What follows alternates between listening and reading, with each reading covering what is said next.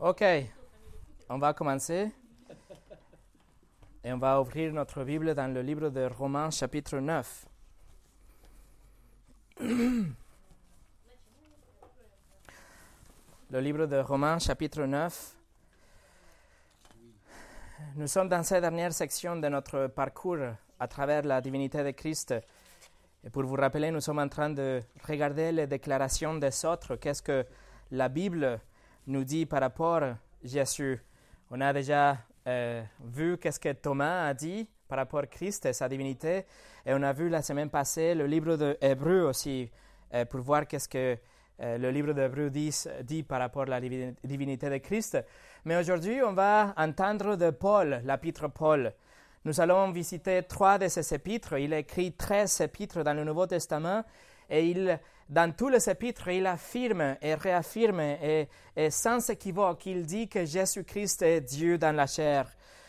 L'apôtre Paul, comme vous le savez, il persécutait l'Église. Il était quelqu'un qui détestait les chrétiens. L'apôtre Paul était quelqu'un qui détestait tout ce qui était ces groupes de croyants, il s'appelait d'ailleurs euh, ceux qui suivent le chemin, les chrétiens. Mais il détestait beaucoup plus leur maître, Jésus-Christ. Il euh, appartenait à l'élite religieuse de l'époque. Il euh, était quelqu'un avec l'élite religieuse, euh, les Juifs, qui voyaient Jésus comme un blasphémateur parce qu'ils ont bien compris que Jésus avait déclaré et déclaré à chaque fois qu'il était Dieu, qu'il était égal à Dieu, qu'il était un avec Dieu. Et donc l'élite religieuse dont Paul était contre Jésus.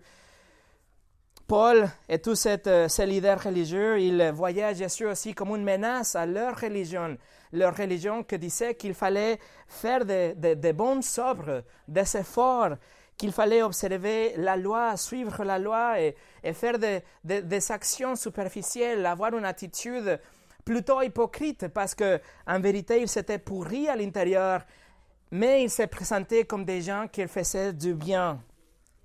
Mais un jour, la souveraineté de Jésus a touché le cœur de Paul et il a changé.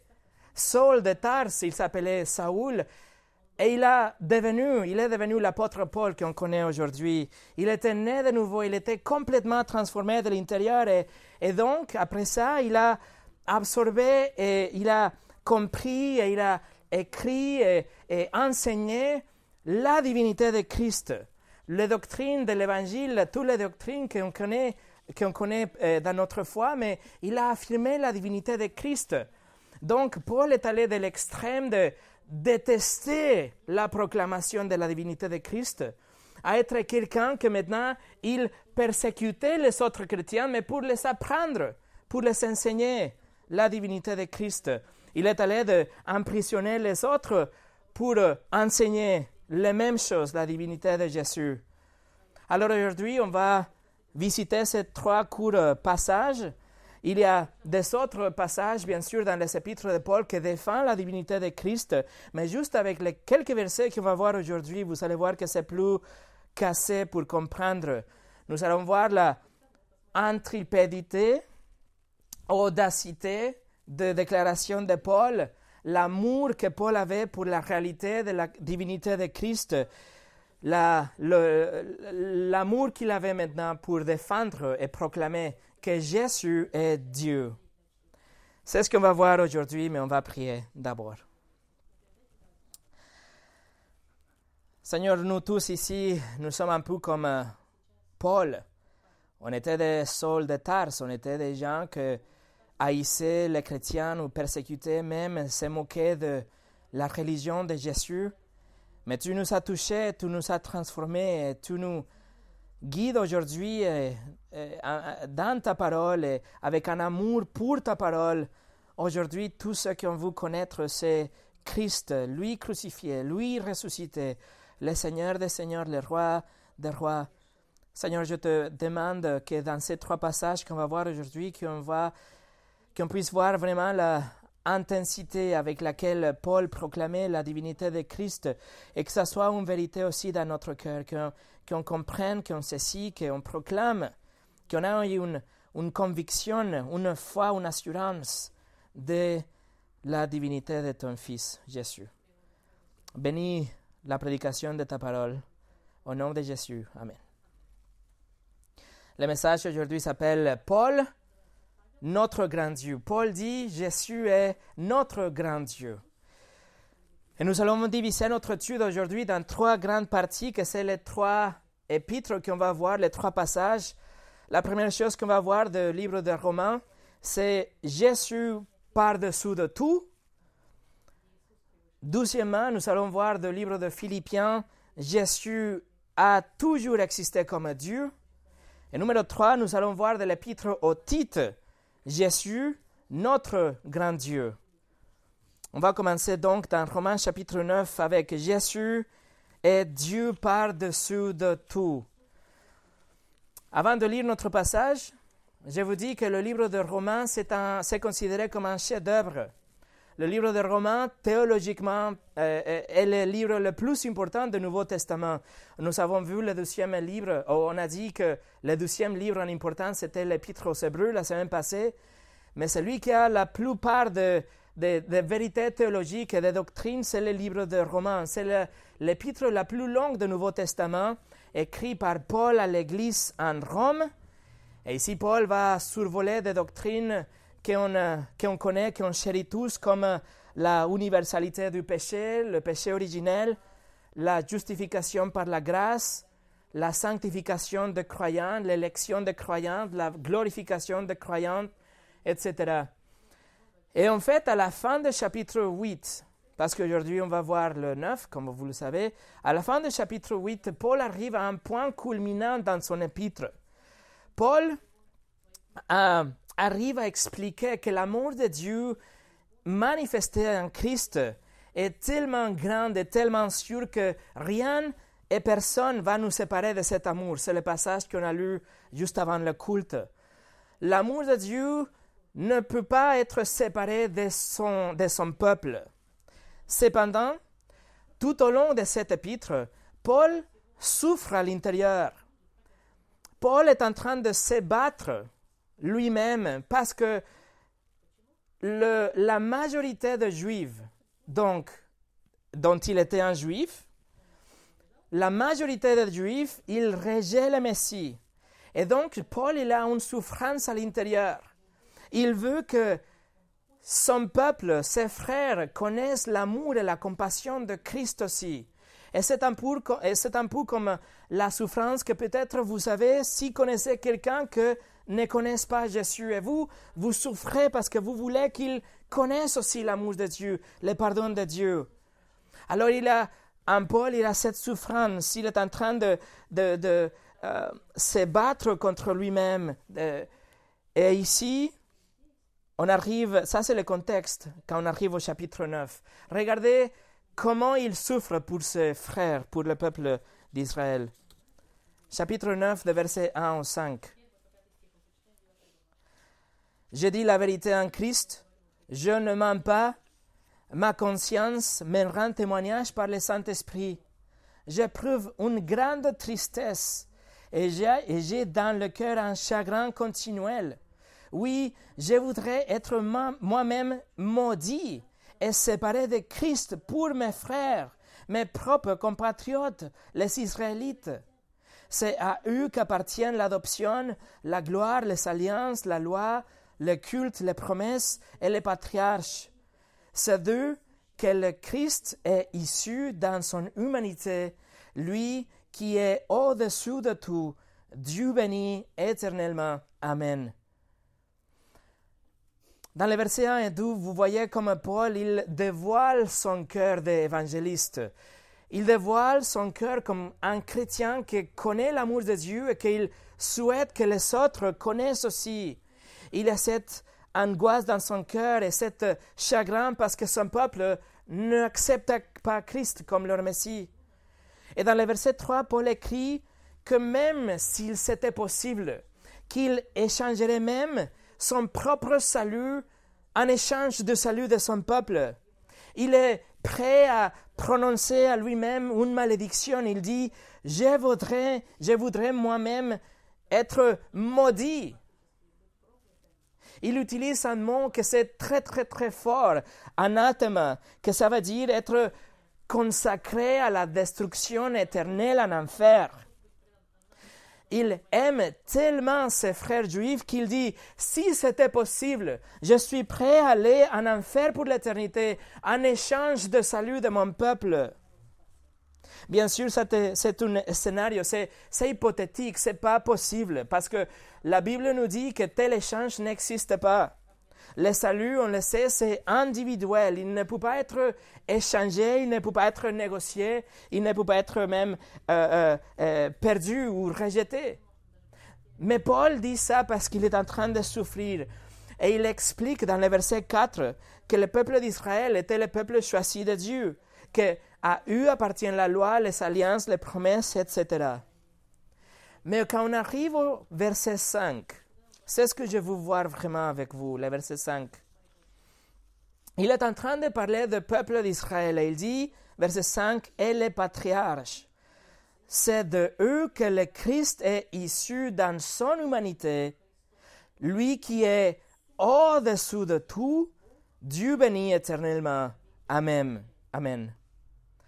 Premièrement, on voit ici que Paul continue à parler du peuple d'Israël. Il parle de patriarches, il parle de euh, donc euh, euh, Abraham, Isaac et Jacob.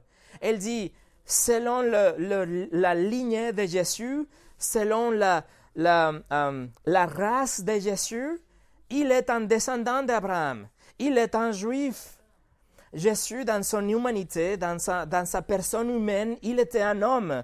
Et cet homme a été né d'une femme qui avait la ligne de David.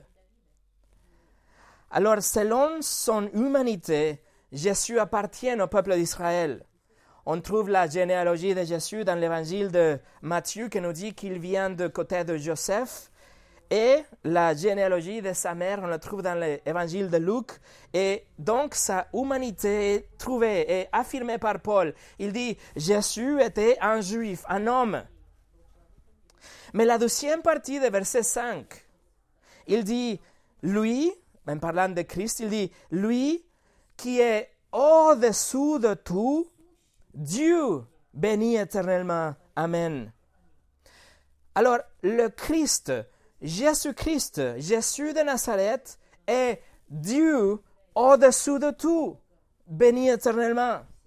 Paul est en train de dire d'un côté, il était un juif, le fils de Marie, le descendant de David, le fils adoptif d'un charpentier. Mais de l'autre côté, il dit, il est Dieu, béni éternellement, au-dessous de tout. Alors Paul est en train de reconnaître, de confesser que Jésus avait la humanité d'un homme, la nature humaine, mais il avait aussi la nature divine. Il affirme la humanité de Jésus suivie par la divinité de Jésus. C'est clair dans ces versets. Mais il y a quelques-uns que, bien sûr, ils vont essayer d'aller autour ou essayer d'expliquer ces passages d'une autre façon. Et ils vont dire qu'il doit avoir un, un, point juste après de est issu. Pour rendre la phrase d'une façon différente, si on met un point après est issu, la deuxième phrase commence avec Dieu au-dessus de tout, béni éternellement. Amen. Comme si on parlait de deux personnes différentes, de Jésus qui était une personne différente et il a une autre personne qui est Dieu. Jésus le juif est donc Dieu au-dessus de tout. Mais cette euh, justification n'est pas vraie parce que dans la euh, dans euh, l'Ancien Testament en hébreu et le Nouveau Testament en grec, une doxologie, c'est-à-dire une, louange à Dieu, un, euh, un texte d'honneur envers Dieu, n'utilise pas le mot dans cet ordre. Une doxologie dans la Bible est toujours et sans exception béni, suivi par Dieu. Mais ici, Paul, il fait exprès de mettre les deux termes à l'envers. Il écrit Dieu béni, c'est-à-dire qu'il n'est il pas en train de donner une doxologie une louange à Dieu. Il fait ça avec toute l'intention. Il est en train d'affirmer que le Dieu dont il parle est Jésus-Christ. Il est en train d'affirmer la divinité de Christ. Il n'y a qu'une seule personne dans ce verset, Christ, par-dessous de tout, Dieu béni pour toujours ou à jamais. C'est une seule personne. Paul, directement et sans vergogne, il écrit que Jésus-Christ est Dieu. Jésus-Christ est Dieu dans sa nature divine, mais Jésus-Christ est un homme dans sa nature humaine. Paul vient de nous citer les deux natures dans le même verset.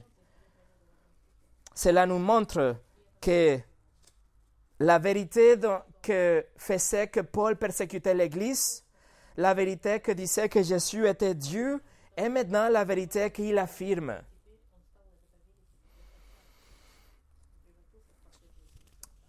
Et en fait, un jour, cette vérité va faire que Paul lui-même soit tué. Ça va être l'affirmation de la divinité de Christ que fera que Paul soit un martyr un jour. Jean Calvin a écrit Deux natures sont unies en même temps en la personne de Christ. En disant que Christ est venu du peuple juif, il déclare ainsi son humanité bien réelle. Mais Paul relie les deux lorsqu'il dit que le Christ, qui est issu de Juifs selon la chair, est le Dieu béni à jamais. On doit comprendre que oui, Jésus était un juif, il était un homme, mais en même temps, il était 100% Dieu, les deux natures unies dans la même personne. Et Paul écrit, cette personne, Jésus, il est en fait Dieu au-dessous de tout. Il est Dieu au-dessous des Juifs et non-Juifs. Il est Dieu au-dessous de ceux que détestent les Juifs, mais aussi Dieu de ceux que aiment les Juifs. Dieu, Jésus est Dieu au-dessus de tout, au-dessus des planètes, de la lune, des étoiles, des anges, des démons, de la bactérie, des maladies. Il est Dieu au-dessus de votre famille, de votre travail, de vos ennemis, de votre mariage, de vos dettes, de vos secrets, de vos, de vos habitudes. Il est Dieu au-dessus de votre divertissement, vos pensées, vos mots, vos actions. Jésus-Christ, Jésus est Dieu au-dessus de Satan, au-dessus de cancer et terrorisme. Il est Dieu au-dessus de Poutine, de Macron, de Trump, de l'Iran, de Corée du Nord. Il est Dieu au-dessus des croyants et non-croyants égal. Il est Dieu au-dessus des allergies, des grossesses, des abeilles et des requins. Il n'y a rien que plus que Jésus Jésus est Dieu au-dessous de tout. Alors je vous invite à penser à ça la prochaine fois quand vous allez prier. À qui vous allez prier? En quel nom vous allez prier? À qui prierez la prochaine fois? À qui vous louerez la prochaine fois que vous ouvrirez votre bouche, ouvrirez votre bouche? À qui chantez-vous vos louanges? Qui est votre maître? Qui vous possède, qui vous aime, qui est, c'est Dieu? Numéro 2. Jésus a toujours existé comme Dieu. On va aller au livre de Philippiens chapitre 2. Philippiens chapitre 2. Le livre de Philippiens a été écrit autour de l'année 60, après Jésus. Paul était emprisonné en, Rome et il écrit cette lettre, que c'est une lettre remplie avec de l'encouragement et de la joie. Et cela, c'est très important et, nous parle beaucoup si on sait que Paul était dans une prison en Rome. Il est en train d'écrire une lettre d'encouragement à l'Église qui est en liberté. Alors Paul commence cette lettre en donnant des instructions à l'Église. Il dit que l'Église doit vivre une vie digne comme, comme des enfants de Dieu, dignes d'avoir reçu l'Évangile. Paul dit que notre vie doit refléter qu'on a été changé de l'intérieur, qu'on est de nouvelles créatures, qu'on a été né de nouveau, qu'on doit être humble et gentil et servir les autres. C'est ce que Paul est en train de dire. Et quand on arrive au chapitre 2, il, nous va, il va dire que Jésus, en fait, c'est notre exemple de comment on doit vivre. Mais regardez de versets 6 au 8. Philippiens chapitre 2, versets 6 au 8. Lui, en parlant de Jésus, lui qui est de condition divine, il n'a pas regardé son égalité avec Dieu comme un bouton à préserver, mais il s'est dépouillé lui-même en prenant une condition de serviteur, en devenant semblable aux êtres humains. Reconnu comme un simple homme, il s'est humilié lui-même en faisant preuve d'obéissance jusqu'à la mort, même la mort sur la croix. Encore une fois, Paul affirme ici que Jésus est Dieu et qu'il a toujours été Dieu. Regardez le verset 6. La première partie du verset 6, en fait, c'est très difficile à traduire à partir du grec, mais il y a deux mots très importants qu'on doit comprendre. Verset 6 dit, lui, Jésus, qui est des conditions divines. Mais il faut comprendre il ne faut pas croire, mes amis, que Paul est en train de, quand il dit condition divine, il ne faut pas croire que Paul est en train de parler d'une de, forme, comme une silhouette ou une, une uh, forme physique, que Jésus était d'une forme. Non, Paul a choisi en fait exactement le mot qui parle de l'essence de quelqu'un. Il parle de cette, euh, de cette caractéristique qui fait qu'une personne soit une personne. Il parle de quelqu'un que quelque chose qui est immuable, qui ne change jamais. Il y a en fait deux mots qu'il pouvait utiliser, mais Paul a utilisé exactement les mots qui parlent de l'essence qui ne change jamais. Le mot est morphé, comme, de, comme métamorphosis ou, ou oui. Alors, Paul est en train de dire que l'essence de Dieu a été toujours en Jésus-Christ.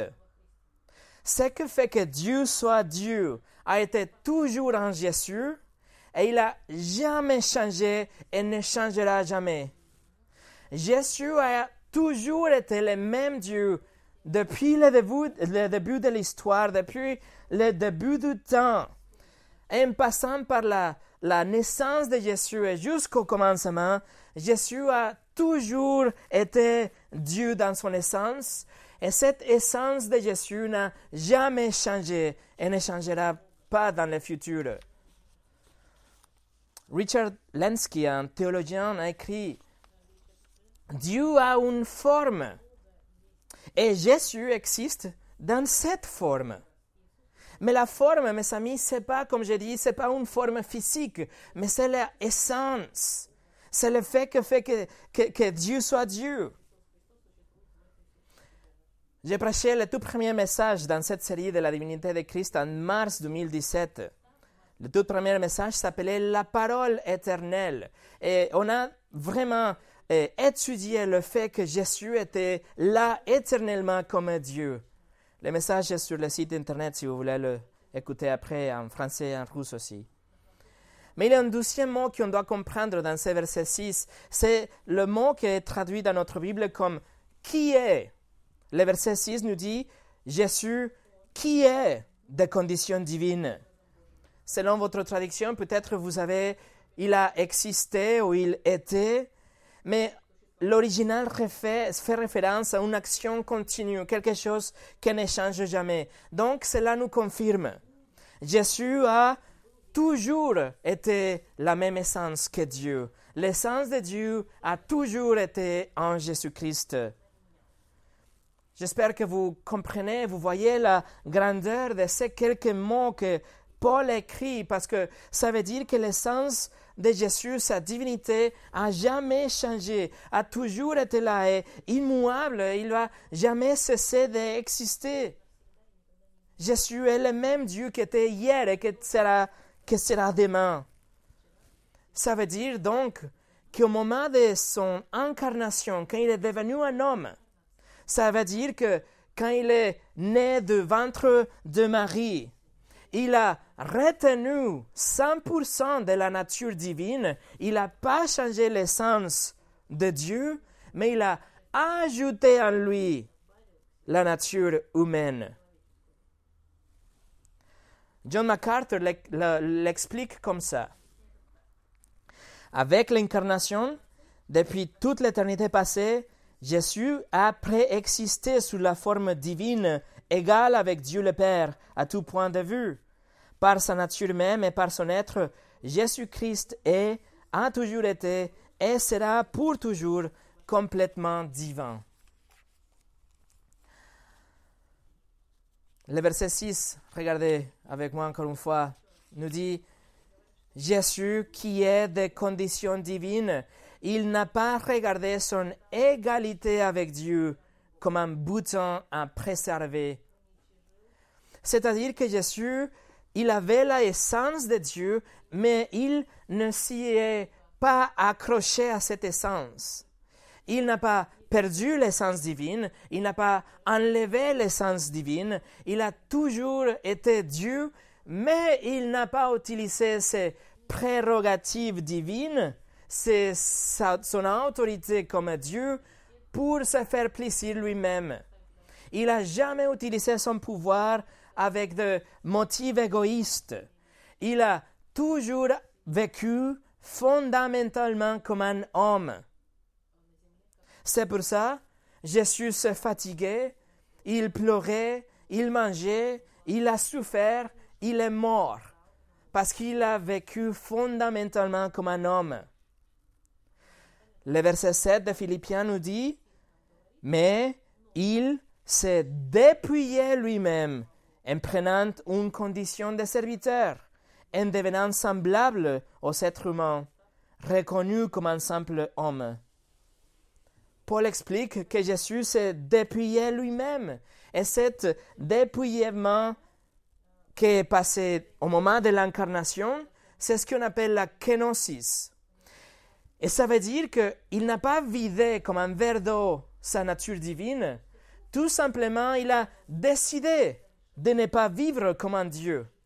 Il a décidé de renoncer sa gloire divine il a décidé de ne pas utiliser son autorité divine, ses prérogatives, sa, richesse. Il a décidé de ne pas euh, avoir la relation parfaite avec Dieu comme étant Dieu, la deuxième membre de la Trinité, mais de vivre comme un homme qui avait besoin de prier, de jeûner pour avoir une relation avec Dieu. C'est pour ça qu'il est allé à la croix. C'est pour ça qu'il est mort. Parce qu'il s'est dépouillé de sa nature. Il n'a il a pas utilisé. Il a vécu comme un homme. Il a choisi de ne pas utiliser sa nature divine et vivre comme vous et comme moi.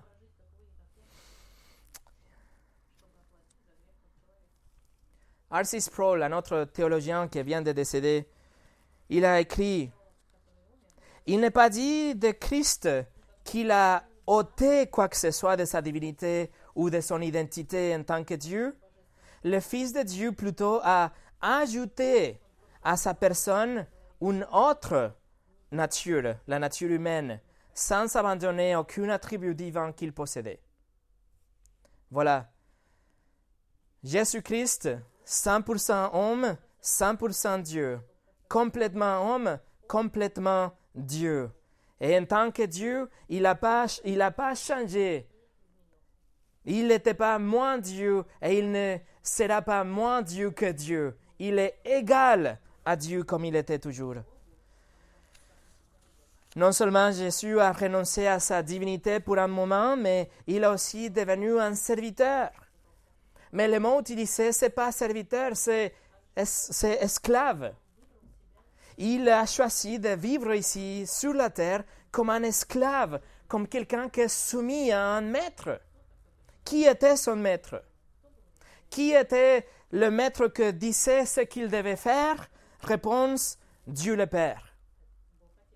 Jésus, il a pris une, une position soumise à Dieu le Père pour obéir sa volonté et mourir pour son peuple si vous voulez, on peut le voir comme ça. Jésus, étant que Dieu, il s'est mis une, euh, une robe d'esclave. Et il a caché sa divinité. Et il a vécu comme ça tout le temps.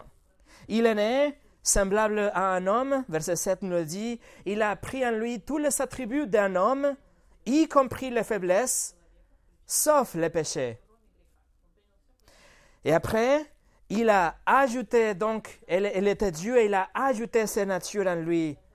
Et il n'a jamais cessé d'être Dieu.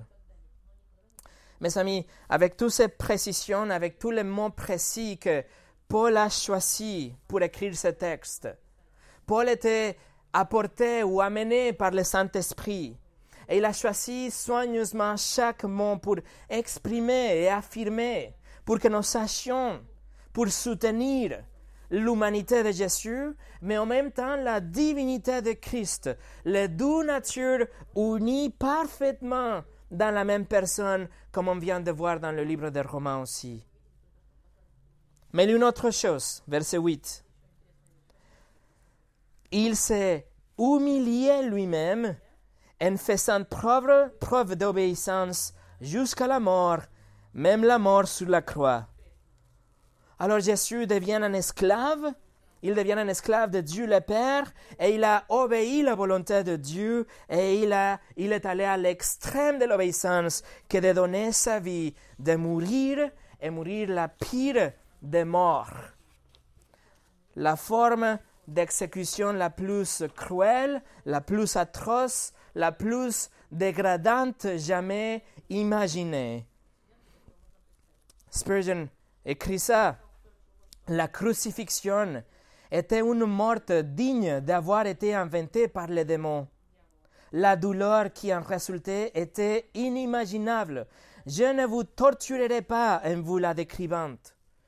Je connais des chers cœurs qui ne peuvent lire sur ce sujet sans verser des larmes et sans passer ensuite des nuits blanches. Voilà le Dieu dans la chair. Voilà le Dieu qui est devenu un homme pour souffrir pour vous. Et donc, encore une fois, je vous demande, la prochaine fois quand vous allez prier, à qui prierez-vous la prochaine fois? Qui est votre Dieu? À qui vous allez chanter, qui vous possède, qui est votre maître, qui vous aime, qui a donné sa vie pour vous? Est un Dieu tout-puissant. Jésus-Christ est devenu un bébé. Il est né parmi des animaux. Il a vécu une vie comme le fils d'un charpentier. Il a travaillé avec le bois, le même bois qui le ferait mourir. Il a travaillé avec ses mains que serait transpercé en mourante. Il n'a jamais péché, mais il a pris tous vos péchés. Plus, il a absorbé la colère infinie de Dieu. Étant Dieu Tout-Puissant, Jésus-Christ est devenu votre remplaçante. Il est mort pour vous. Il a pris votre punition, payé pour votre condamnation. Il est mort de la mort dont vous étiez censé de mourir. Il est devenu obéissant, il avait une mission de Dieu, et vous savez quoi? Il a réussi. Comment on sait qu'il a réussi Parce qu'il est ressuscité. On sait qu'il a réussi parce qu'il est vivant aujourd'hui, il est assis à la droite du Père, comme on a vu la semaine passée, et il donne le pardon des péchés, et il reçoit tous les pécheurs qui viennent à lui avec un cœur contrite, et humble, repentant, et qui croient en lui comme leur Seigneur et leur Dieu. Numéro 3. Jésus est notre grand Dieu et Sauveur. On va aller ensemble à l'épître, épître au Tite, chapitre 2. Tite chapitre 2. Une lettre écrite aussi par l'apôtre Paul, écrite autour de l'année 62 après Jésus. Tite était euh, un disciple de Paul qui après a servi dans, le, dans la Croatie d'aujourd'hui et la Serbie d'aujourd'hui. Et donc, Tite chapitre 2 à partir de verset 11. Regardez avec moi. En effet, la grâce de Dieu, source de salut pour tous les hommes, a été révélée elle nous enseigne à renoncer à, un mode de vie impie et aux convoitises de ce monde et à vivre dans les temps présents conformément à la sagesse, la justice et la piété. En attendant notre bienheureuse espérance, la manifestation de la gloire de notre grand Dieu et Sauveur Jésus-Christ. Il il s'est donné lui-même pour nous afin de nous racheter de toute faute et de se faire un peuple qui lui appartienne, purifié et zélé pour de belles œuvres. La grâce est quelque chose d'une grande valeur. La grâce est donnée à quelqu'un exactement, complètement l'opposé de ce qu'il mérite. La grâce est comme si on adoptait un criminel qui avait tué une partie de notre famille. En lieu de lui donner la chaise électrique, on l'adopte et on le reçoit dans notre propre famille. Ça, c'est la grâce. Ça, c'est la grâce de Dieu. Paul écrit ici que la grâce de Dieu a été révélée en parlant de Jésus. La grâce de Dieu est révélé, il est apparu dans la personne de Jésus-Christ et il offre l'adoption et le pardon des péchés en lieu de nous donner la chaise électrique.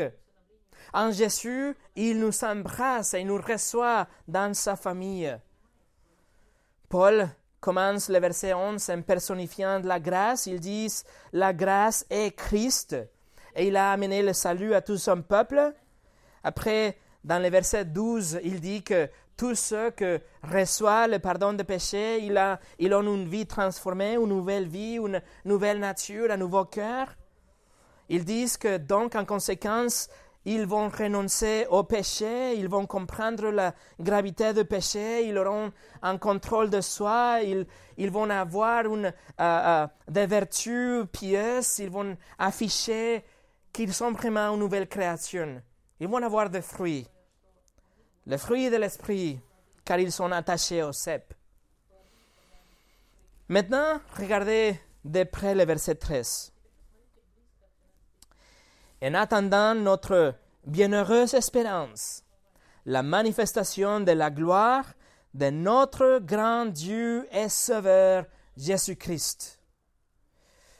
Nous sommes en train d'attendre cette bienheureuse espérance. Il parle de la douzième venue de Jésus la résurrection de tous les saints, quand le royaume de Christ sera sur terre, quand il aura paix infinie. Ça, c'est l'espérance qu'on a. C'est ce que nous espérons, c'est que nous vivons en l'attendante. Mais il continue. On attend aussi la manifestation de la gloire de qui? De notre grand Dieu et Sauveur Jésus-Christ.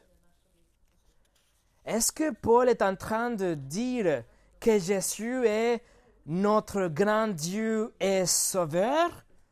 Absolument. Il ne peut pas être plus clair que ça. On attend notre, la manifestation de la gloire de notre grand Dieu et Sauveur, Jésus-Christ. Paul déclare hardiment ici, encore une fois, la divinité de Christ. Ne peut pas être plus clair que ça.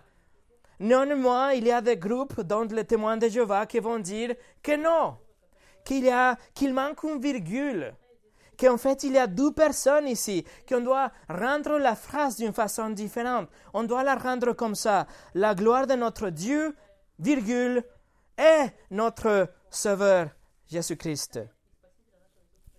Par contre, dans le texte original, mes amis, c'est pour ça que c'est important de savoir ces choses.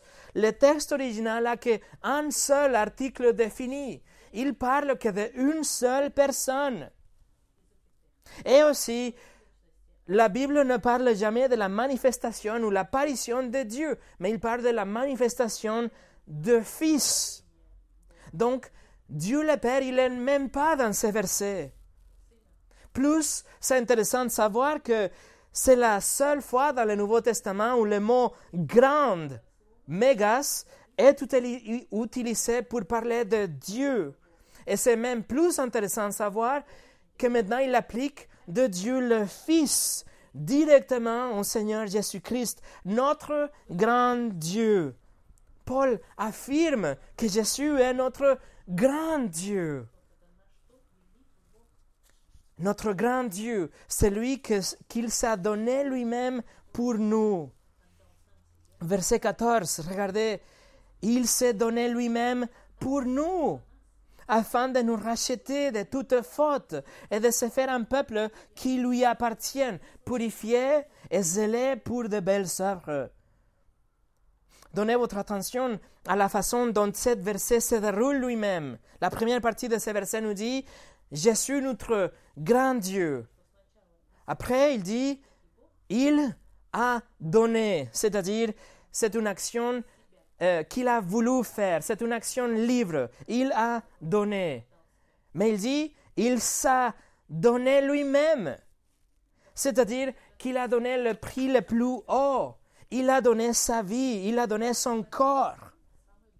Après, il dit, il s'est donné lui-même pour nous, c'est-à-dire comme un remplacement de nous, une substitution à notre place. Il s'est donné pour nous.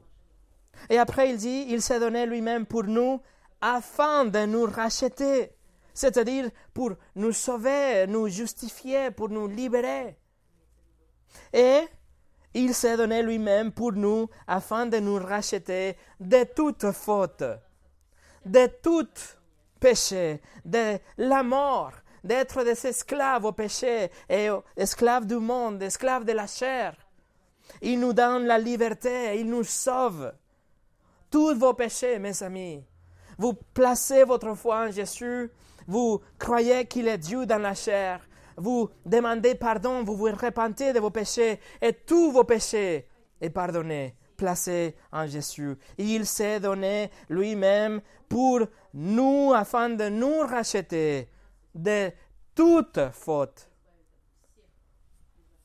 Le verset 13 a commencé avec la grâce de Dieu personnifiée en Jésus, cette euh, don, ce cadeau immérité donné par Dieu, et finissent avec le cadeau, l'invitation. Il s'est donné pour nous, pour nous sauver. Pour la troisième fois, Paul impressionne dans ses lecteurs que Jésus est Dieu, notre grand Dieu et notre Sauveur. Mes amis, le, but de Jésus, pour lequel il a payé le prix ultime, c'était pour vous sauver de la colère de Dieu, la condamnation juste, la punition juste qui était censée tomber sur vous. Nous serions coupables pour avoir transgressé sa loi. Nous sommes vraiment les destinataires de ces cadeaux incroyables, indicibles, le pardon des péchés par la grâce. On était censé d'aller à la chaise électrique, mais il nous embrasse et il nous adopte dans sa famille, grâce à Christ. Et en conséquence, on va vivre une vie juste, une vie pieuse, pas pour obtenir le salut, mais parce qu'on l'a déjà obtenu, on l'a déjà reçu. Et pour la troisième fois, je vous demande, pensez à ça la prochaine fois que vous allez prier. Qui est votre Dieu? À qui vous priez? Quel nom vous utilisez dans vos prières? Qui vous aime? Qui vous possède? Qui est votre grand Dieu? Et j'espère vous allez répondre comme moi. C'est Jésus-Christ n'est pas une idée vague de, de Dieu comme une force dans l'espace, mais c'est la personne, c'est Jésus-Christ. Et pour nous préparer pour finir, nous avons vu déjà ces trois déclarations de Paul qui affirment la divinité de Christ. Et il n'y a pas vraiment une façon pour les esquiver, même d'une façon grammatique. Euh, euh, nous ne pouvons pas nous échapper de ces choses. Les mots que Paul a utilisés, ils ne sont pas incertains ou ambigus, ils sont des mots précis pour décrire la divinité de Christ. le Dieu d'Israël, le créateur de l'univers, le Dieu que Paul persécutait, le, Dieu que Paul servait en tant qu'un pharisien, est Jésus-Christ. C'est lui qu'il détestait, mais que maintenant il l'aime avec tout son cœur et qu'il ne va pas persécuter les croyants pour les tuer, mais pour les enseigner. Et il va persécuter les non-croyants pour plaider avec eux. Venez à Christ. Venez à Christ. Et toujours, Paul va être clair. Paul ne va ni minimiser jamais l'humanité de Jésus, mais il va la soutenir, il va la montrer. Et Paul va aussi montrer et affirmer la divinité de Jésus. Il va jamais la cacher, il va toujours l'afficher. Et ma prière, c'est que le Saint-Esprit va ouvrir votre cœur pour voir ces vérités. Et peut-être la divinité de Christ, c'est quelque chose que vous ne comprenez pas bien, ou quelque chose que c'est pas clair pour vous, ou même que vous rejetez. Mais je vous dis, Juste comme c'est passé avec Paul, il y a de l'espoir pour vous. Paul détestait et tuait à cause de la divinité de Christ. Mais maintenant, il a embrassé. Et si vous recevez la divinité de Christ, ou si vous la connaissez déjà, alors le verset 15 est pour vous. Ce verset parle de toute l'écriture, bien sûr, mais cela applique au verset précis de la divinité de Christ. Tite 2, verset 15 nous dit Dis ces choses, encourage et reprends avec une pleine autorité, que personne ne te méprise. Qu'est-ce qu'on doit faire avec toutes ces vérités? Trois verbes. Dis, encourage, reprends. C'est-à-dire, on voit la proclamation, on doit l'application, on, doit, on voit la correction par et dès la parole de Dieu. Quand la Bible nous dit Jésus est Dieu, alors dis ces choses. Ne cachez pas ces choses. Quand la Bible nous dit que Jésus est Dieu et qu'il demande la sainteté, qu'il demande une vie sans péché, de justice, encouragez les autres à se soumettre à ces standards, à la parole de Dieu. Et quand on lit dans la Bible que Jésus est Dieu et que la Bible fixe les limites de la vie, alors reprenez ce que transgresse les limites établies par la parole de Dieu. Et vous pouvez faire ça pas dans votre propre autorité, mais dans l'autorité de la parole de Dieu. Dieu a dit tout ce qu'il a voulu transmettre, et personne n'est au-dessus de la parole de Dieu. Et la Bible est claire, mes amis. La parole ne nous laisse euh, un endroit pour nous cacher. Ne nous laisse pas un chemin pour nous échapper. Ne nous laisse pas une montagne pour grimper et s'éloigner de la vérité qui est indubitable, indéniable et invincible de la divinité de Christ. Jésus est notre grand Dieu. Prions.